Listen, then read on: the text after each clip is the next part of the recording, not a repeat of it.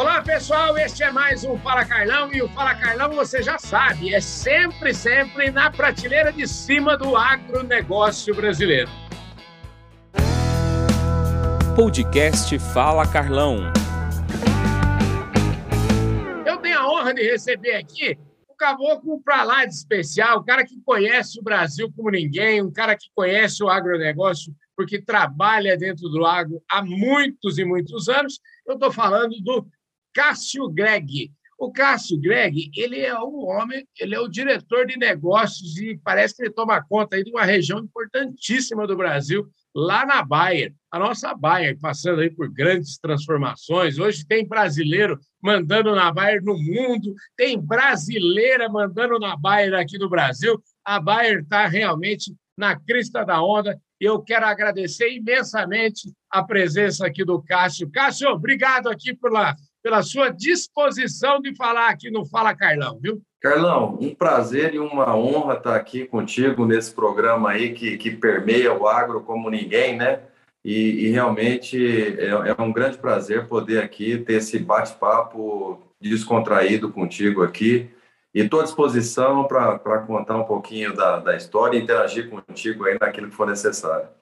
E é o seguinte: outro dia eu conversando aqui com um grande, grande cara do agro, todo mundo conhece, grande amigo, já foi capa aqui da revista Agro Revenda também, que é o nosso querido Roberto Mota, que já foi presidente da ANDAV e é o homem lá da Agroamazônia. E aqui todo mundo que eu trago aqui para falar comigo aqui já fica uma dívida eterna comigo, que é indicar outros nomes para ser entrevistado, viu? E o Roberto Mota, dentre outros nomes, ele falou do seu, viu? E quem já tinha falado de você também é o Júnior, o José Edmir dos Santos Júnior, que trabalhou lá na Dupont. Ou seja, parece que você tem um fã-clube gigantesco no agronegócio, viu, Ô, Cássio? Isso é muito bom, né? Rapaz, na, na, verdade, eu que sou fã dessa turma toda e de outros nomes aí que com certeza alguns já passaram contigo aqui, outros vão passar, mas eu acho que o, o ambiente agro ele tem essa, eu diria que essa particularidade, né?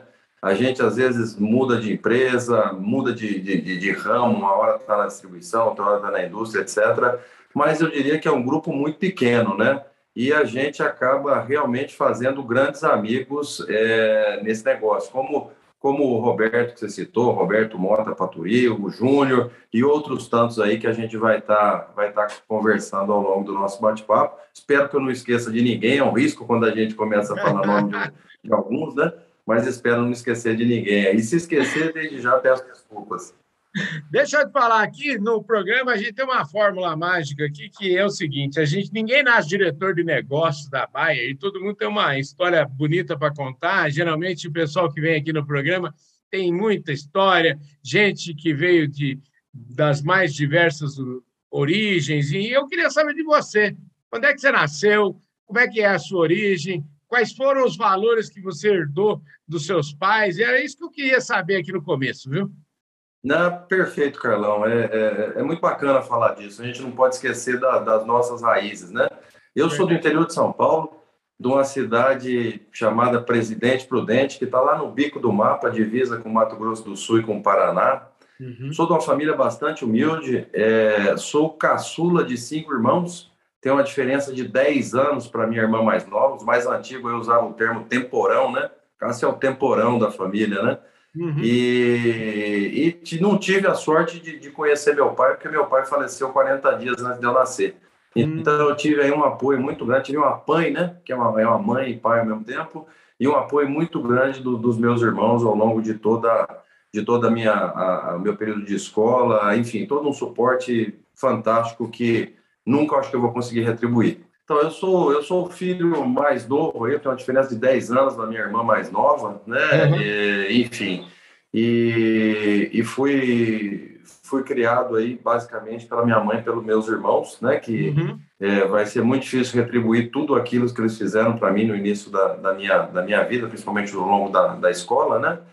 E, e sempre lá em Presidente Prudente. Então, é, aí através da, da, minha mãe, enfatizando o fato de ter perdido meu pai aí antes de eu, de eu nascer até, né, 40 dias antes de eu nascer, é, eu tive um papel fortíssimo de família, então um dos meus valores é família, é Deus, é a ética, é o respeito às pessoas, e, e, e, ao longo da vida são coisas que você negocia tudo, você não negocia os seus valores, né? E eu acho que dessa forma foi que eu, que eu, que eu tive minhas interações aí com os colegas de trabalho e dessa forma que eu conduzo também minha, meu papel de pai, agora de marido, de enfim, de amigo, é, com meus filhos. Hoje eu tenho uma família, sou casado com a Meire Greg, é, tenho um filho, Léo Greg, de 21 anos, é, entra agora no último ano da engenharia de produção na Unicamp e é estagiário da 3M e minha filha já é formada em comércio exterior, trabalhando de casa agora também, né, por conta da, da pandemia ainda, e ela ela trabalha numa indústria suíça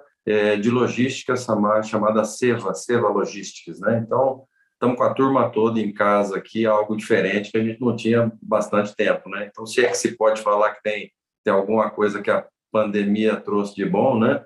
Uhum. Com tantas vidas aí que se foram, mas foi essa proximidade aqui da gente, porque antes dela estava cada um para um lado. Né? Com certeza. Agora, deixa eu falar, você falou de, já que você já tocou logo nesse assunto de, de pandemia e a gente está aqui vivendo nesse novo mundo, né? Novo mundo virtual, a gente teve que aprender a mexer, né? Eu, por exemplo, viajava, sei lá, 20 dias por mês, ficava fora. Hoje, para falar a verdade, eu nem estou querendo viajar muito, não. Eu gosto de. A gente fala aqui, eu faço meu trabalho por aqui mesmo, e a gente fica mais tempo com a família, com os pais, enfim, com os amigos, com. Enfim. É, é, fico imaginando que, por exemplo, o, o Leonardo e a Duda, eles devem adorar você estar tá muito mais presente na vida deles hoje, não é não? No início foi, eu diria que foi bastante diferente, mas a gente tem tido a possibilidade de fazer muita coisa junto, né? Seja no, nos finais de dia aí, também no, no próprio final de semana, e, e, e, aprender um pouco deles, né? Eu acho que a gente está num, são gerações distintas aí,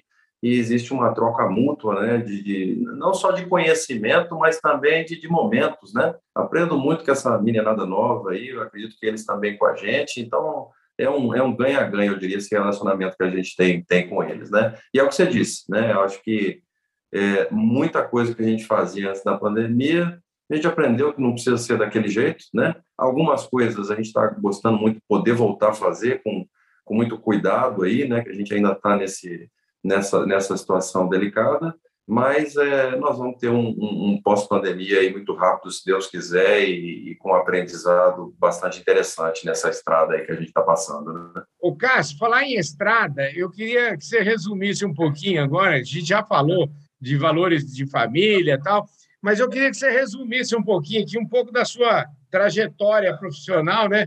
Que eu acho que você fez uma trajetória bacana. Eu acho que dentro dessa trajetória aí teve muitos é, amigos, enfim, pessoas que já tiveram aqui. Eu queria que você falasse um pouquinho, resuma um pouquinho da sua história, depois que você saiu da faculdade, aonde que você foi trabalhar, como é que foi essa, é. essa sua... Como é que você, não, como é que você chegou hoje? Não, perfeito, Carlão.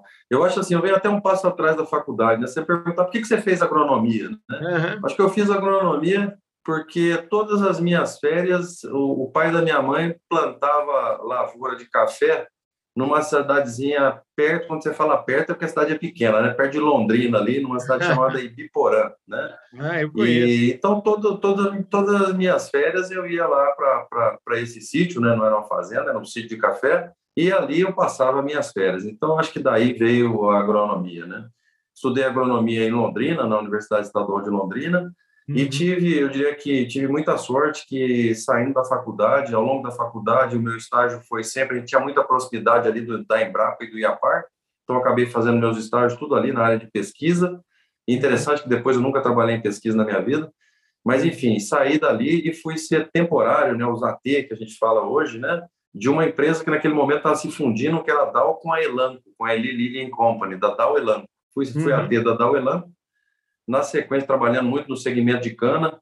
E, e, e uma curiosidade, me recordo que minha, meu primeiro dia de trabalho, eu fui numa usina próxima a Presidente Prudente, e era para soltar uma aplicação e, e, a barra de pulverização parecia um L, de tão torta que ela estava, né? E eu falei, hum. bom, vou lá para a cidade, comprei uma caixa de ferramenta, um martelo, um, uma chave, um alicate, etc., e aí você sai da faculdade achando que você sabe tudo, que você vai chegar e vai fazer não sei o que lá, dali um pouco eu me vi desentortando uma barra de, de, de, pulverizador, né? E te garanto que essa história, essa barra de pulverizador, aí deriva um monte de coisa que a um outro momento a gente pode falar com mais calma. Uhum. Mas a partir daí, eu fiquei como nessa, nessa posição durante 18 meses. Depois tive a oportunidade de participar de um processo seletivo na Dupont, na época Dupont, né? Hoje Corteva. É, e, e fui, fui entrevistado e etc. E também tem um negócio interessante que quem me contratou, né, no dia que eu fui lá assinar meu contrato, foi o João Lamel, um, uma pessoa fantástica que teve uma carreira brilhante dentro da Dupont. Acho que do ponto de vista de a gente fala muito em humanização, acho que um dos caras mais humanos que eu conheci na minha vida. E eu lembro que o João, o dia que ele foi me mostrar onde que eu ia trabalhar como, como vendedor de campo em Primavera do Leste, Mato Grosso, é, a gente brincava, né, que era primavera, né, porque na secagem do grão é, as, as indústrias lá tinha que secar grão para, enfim, para portar, etc. E acabava a luz quase toda noite, né? Então era primavera do leste, né? Enfim, e, e, na Dupont eu passei por várias funções na, na, área de venda. Morei lá, morei no Triângulo Mineiro. Depois eu fui para a área de marketing. Você vai ver que minha carreira quase que toda foi entre marketing e vendas, né? Uhum. E, e, chegou um momento que eu fui ser gerente de vendas, gestor de pessoas, que também foi um aprendizado muito bacana. Na sequência, é, eu tive, e, e, aí como, quando eu entrei na Dupont, acho que a gente já mencionou no início, mas meu primeiro gestor foi o, foi o Roberto Mota, que você citou aí, aprendi uhum. bastante com ele, acho que, e, e, construímos uma amizade muito interessante ao longo de tantos anos já, né? E, e depois disso fui para o marketing e tive a oportunidade também de participar de um, de um, de um processo quando a Dupont comprou a, a Pioneer ou a Pioneer Sementes, né? Uhum. E aí eu trabalhei num projeto junto com outro cara fantástico que não, não sei se você já conversou, mas se não conversou, recomendo, que é o Daniel Glatt, que foi presidente da Pioneer por muitos anos. Também aprendi um, um, bastante, com, brincava com ele, com o professor, né? E, enfim, e, e saída do POM, na época eu cuidava da parte comercial, a gente dividiu o Brasil em duas áreas, e eu cuidava de uma parte da área comercial da, da, da Dupont. Saindo da Dupont, eu fui para uma empresa que naquele momento estava sendo investida, né? Prompton estava virando o e aí eu tive a oportunidade de conhecer, meu gestor foi um argentino muito bacana, chamado Gerardo Copelo, seu Copelo uhum. trabalhou na FMC, etc., também uma figura fantástica. É uma pena que tive uma passagem muito rápida pela Quentura, e aqui também eu não posso deixar de mencionar um, um colega, hoje um grande amigo, que é o Jeffrey, o Jeffrey que me movimentou para a Quentura e depois também me movimentou para minha outra empresa, que foi a BASF. Né? Meu período uhum. na Quentura foram só oito meses, e aí eu fui para a BASF, e, e, na BASF também trabalhei na área de marketing, e, e tive a oportunidade de, de, ser expatriado. Aí eu fui morar na Argentina, onde eu fiquei por quatro anos, é, trabalhando também em marketing, trabalhando em cooperações com empresas de semente, como Dom Mário, na época Nideira, é, enfim, é, tendo aí uma, uma experiência bastante interessante e, e, costumo dizer que eu acho que eu sou de uns poucos que fala assim, pô, eu tenho um monte de amigo argentino, né? E acho que a minha nossa relação lá, a forma com que eles receberam minha família, na época o Léo com oito, a Duda com doze, foi um tempo muito bacana lá com, a, com, essa, com essa turma. Tinha o nosso time de futebol lá, enfim, só, só, tenho, só, tenho, só tenho notícias boas e, e, e lembranças boas, melhor dizendo, né, da Argentina é, e além do, do, excelente vinho que aprendi a tomar lá e da excelente carne que comi por lá também com, esse, com esses amigos. Voltei para o Brasil, isso nós já estamos ali perto de 2013, e tive aí a, a, a, oportunidade de trabalhar num projeto de integração de empresa, algo que para um agrônomo às vezes é um pouco complexo, né? Uhum. Mas, enfim, aí eu fiz o processo de integração de uma empresa de produtos biológicos que a BASF tinha comprado uh, para, enfim, essa integração foi, foi na América Latina, e depois de um ano trabalhando nesse projeto, eu falei, cara, meu negócio é voltar lá para a ponta mesmo, né? Quero ir visitar a fazenda, quero estar com a turma, quero ter equipe, que é um pouco do que a gente aprendeu a valorizar ao longo da carreira, né? E aí tive uma oportunidade de ir para a Bayer. Na Bayer eu fiquei dois anos em São Paulo, cuidando da parte estratégica de, de químicos e sementes para soja. Aprendi um monte, nesse, principalmente no segmento de sementes. E daí eu tive, tive tinha vontade de voltar para a área comercial, onde eu assumi uma das diretorias de negócio que ficavam no, no, sul, em Curitiba. Minha base era Curitiba. Fiquei lá também, isso na minha carreira aconteceu às vezes, fiquei por pouco tempo, fiquei só oito meses e a gente teve uma, uma situação meio diferente no, no, no Cerrado para resolver. E aí, às vezes, a gente, por alguns minutos de bobeira, brincadeira que eu estou falando aqui, a gente fala, não, vamos, vamos pegar esse pepino aí, né? Vamos... Lembrei da barra de trator que eu comecei desentortando lá atrás, que eu te falei, né? Falei, vamos desentortar mais essa barra de pulverizador aí, né? E, e tomei a decisão de assumir um, um novo desafio. E, e, foi outro aprendizado, né? Eu acho que ao longo da minha carreira tenho aprendido bastante aí, não só com, com meus gestores, com, com os líderes, mas também com meus pares e principalmente com as pessoas que trabalham no meu grupo. Né? Eu acho que é uma, é uma troca muito interessante que a gente tem. E desde 2017, então, eu cuido desse, desse negócio da Bar no Cerrado, que vem passando por uma transformação bastante, bastante interessante nos últimos anos, não só no agricultor, mas no modelo de distribuição e mesmo na, na forma da gente fazer negócio, acelerada ainda mais pela pandemia. Né? De maneira rápida aqui, tentei resumir, mas é isso, cara. A impressão que dá, assim, é, escutando você falar e, e chegando aqui na Bayer, né? A Bayer hoje com tanto, eu acho que nós já até falamos sobre isso, né? Hoje você tem Rodrigo mandando globalmente, você tem a Malu aqui no Brasil, enfim, os brasileiros estão super valorizados aí e, e a Bayer então tá, vamos dizer assim, num momento de transformação. E eu diria assim, você trabalhando na Bayer, diretor de negócio do Centro-Oeste, parece assim, é uma dádiva de Deus isso, né? Porque você está no lugar certo na hora certa, não é não, Cássio? Eu acho que sim. Eu acho que eu sempre tive a felicidade e a sorte de, como, como você falou, né? Eu acho que nós estamos no, no país certo, no negócio certo, e posso te dizer que nesse momento estou na empresa certa, em função da, da quantidade de, de, de oportunidades e, e, ao mesmo tempo, de, de desafios que a gente tem para estar tá conduzindo, né? Então, acho que essa, essa sorte ou felicidade ou oportunidade, chame como queira, ela é realmente fantástica é, nesse momento.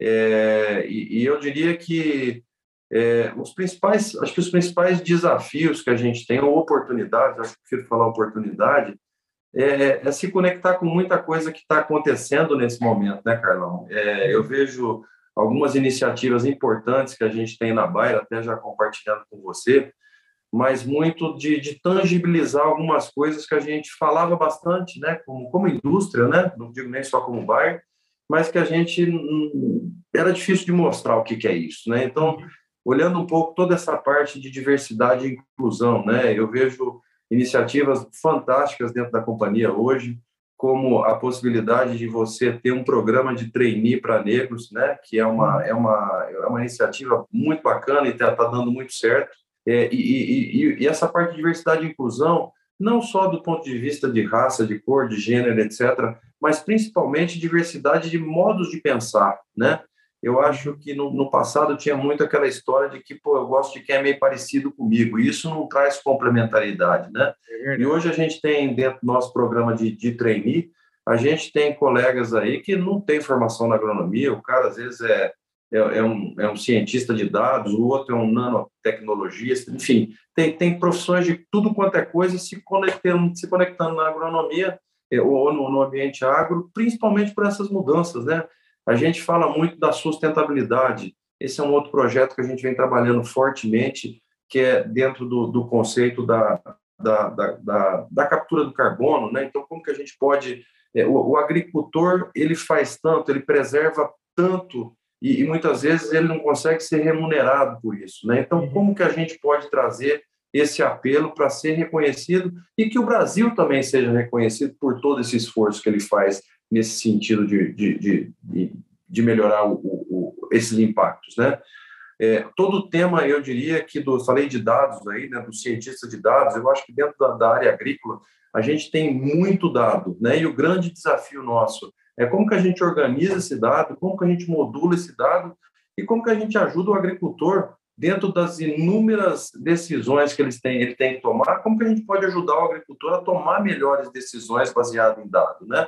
Então, eu, eu diria que essa parte de inclusão e diversidade, essa parte de sustentabilidade, essa parte do carbono, é, são, são temas é, é, que eu diria aí de, da parte de dados, né, dessa digitalização, são temas diferentes que eles têm um impacto, eu diria, fantástico na agricultura como um todo, e tem inclusive na sucessão é, de, de, alguns produtores. Né? Tinha muita meninada nova que queria sair da fazenda, e eu acredito que toda essa mudança que está tendo está fazendo com que essa turma continue na fazenda e trazendo, eu diria, um outro, um outro nível aí para as discussões, enfim, é, é fantástico. Acho que a evolução da agricultura, é, o nosso grande desafio como, como brasileiro é, é, cada vez mais melhorar a percepção daquilo que a gente faz aqui na agropecuária brasileira no restante do mundo. Né? Cássio, deixa eu te falar, infelizmente, o nosso, o tempo, o nosso tempo acabou aqui. Nós temos que marcar outro dia para você voltar aqui, para a gente conversar mais. Eu queria que você fechasse essa conversa aqui. É uma curiosidade, eu quero saber. É, até já conversei sobre esse tema, por exemplo, de carbono com o Eduardo Bastos, já esteve aqui. Enfim, eu quero mandar um recado aqui para Malu, urgente, falar, Malu, você precisa vir aqui no Fala Carlão, mandar um recado para o Márcio Santos, essa turma toda precisa voltar aqui de novo. Agora, é o seguinte, você é o cara, vamos dizer assim, você está aí no dia a dia, né? A gente fala de presença junto ao agricultor, presença junto ao distribuidor. Como é que é hoje a Bayer, que é essa gigante que a gente sabe, né? Como é que a Bayer com esse tamanhão todo, e eu acho que isso passa pelo seu trabalho, né? Como é que você consegue conectar e como é que você faz para, vamos dizer assim, ser a, a escolha do, do agricultor? Eu acho que o primeiro ponto é você colocar isso dentro da tua estratégia, né? Uhum. E, e, esse é o outro ponto também. Por muito tempo se falou do foco no cliente, do foco no cliente, o foco no cliente, você precisa estar lá, você tem que estar lá na ponta, você tem que estar próximo a ele, você tem que entender, você tem que antecipar. Eu digo que a gente está no momento agora de co-construir, né? E eu acho que isso, tendo na, estando na nossa estratégia, estando na cabeça de toda a liderança, e a gente assegurando que isso chega lá na ponta para o nosso time que vive o dia a dia lá com o agricultor, eu diria que esse, esse é o primeiro passo. E principalmente ele entender por que essa proximidade faz sentido para o nosso negócio, né? É, eu diria que nós tivemos uma, vantagem com toda essa questão da pandemia, que a gente construiu um, uma gordura, né, uma reserva, porque a gente precisou se ausentar um pouco, principalmente naquele caos que a gente teve lá no início. Voltamos de pouco a pouco, respeitando todas as, as regras aí que nos foram, nos foram permitidas, né? E, e, eu acho que essa gordura se queimou e a gente precisa agora construir novamente. Mas assim, Carlão, eu acho que o primeiro ponto é ter na estratégia a liderança ter isso claramente, a nossa gerência média, qualquer estratégia, ela só é implementada se a tua gerência média cumpra isso tudo, e a nossa gerência média é, é, entende isso, nos ajuda muito com isso e valoriza esse tipo de coisa, e a partir daí, realmente, a gente criar os nossos momentos junto com o agricultor. E, e sempre, eu acho que uma relação é uma via de mão dupla. A gente pode levar, assim, tecnologias, inovações, etc., que esse é o nosso papel, e aprender também com o agricultor. Então, enquanto você mantém esse canal de via dupla, esse negócio nosso vai para frente. Então, eu diria que isso é, é, é, tangibilizar a proximidade, o foco no cliente, conectar isso com a nossa estratégia e, e se divertir. Eu acho que esse, esse nosso negócio é um negócio que dá para se divertir bastante. Tem hora que você pode até se confundir se você está trabalhando ou está se divertindo. Eu acho que nós temos a sorte, como, como por estar nesse ambiente agrícola, de ser de ter muito dessa informalidade, dessa possibilidade de você estar um dia discutindo uma situação técnica, outro dia discutindo uma condição comercial e outro dia comendo churrasco com, com, com, o, teu, com o teu cliente lá na beira do rio e etc. Né? Maravilha! Falando em beira de rio, você gosta mesmo de beira de rio, né? Você gosta de água, né? Você está me falando, ele é meu vizinho aqui, perto de Porangaba. Aqui. Nas horas vagas, você faz o que da sua vida, Cássio? O Carlão, eu, eu, eu, gosto muito de água, que nem você, você comentou, né? E, e, faz um, bom tempinho aí que a gente aproveita muito da represa ali em Avaré, né? Então, Ai, assim, eu só não mudo para lá, que, que minha esposa e meus filhos não escutem aqui, né? Mas eu só não mudo para lá por conta deles ainda, que é difícil fazer eles esgarrar aqui de vinhedo, né? Mas uh, eu, eu adoro a água, acho que ela traz um pouco da, da calma, da tranquilidade, da paz aí, ela rejuvenesce a gente para poder encarar todas as nossas oportunidades e na beira d'água você também continua se divertindo, como eu falei, né? Maravilha, gente do céu, que prosa boa eu tive aqui hoje com o Cássio Greg, o, Cássio Greg, diretor de negócios da Baia, o homem toma conta do mundão de área lá no Centro-Oeste, onde todo o agronegócio brasileiro acontece.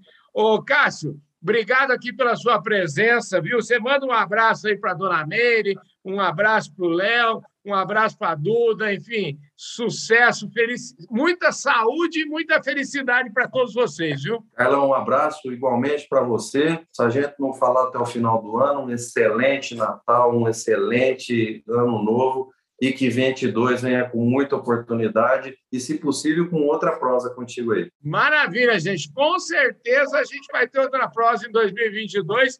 Eu quero agradecer toda a audiência de todos vocês. Cássio, obrigado, viu, querido? abraço, Carlos.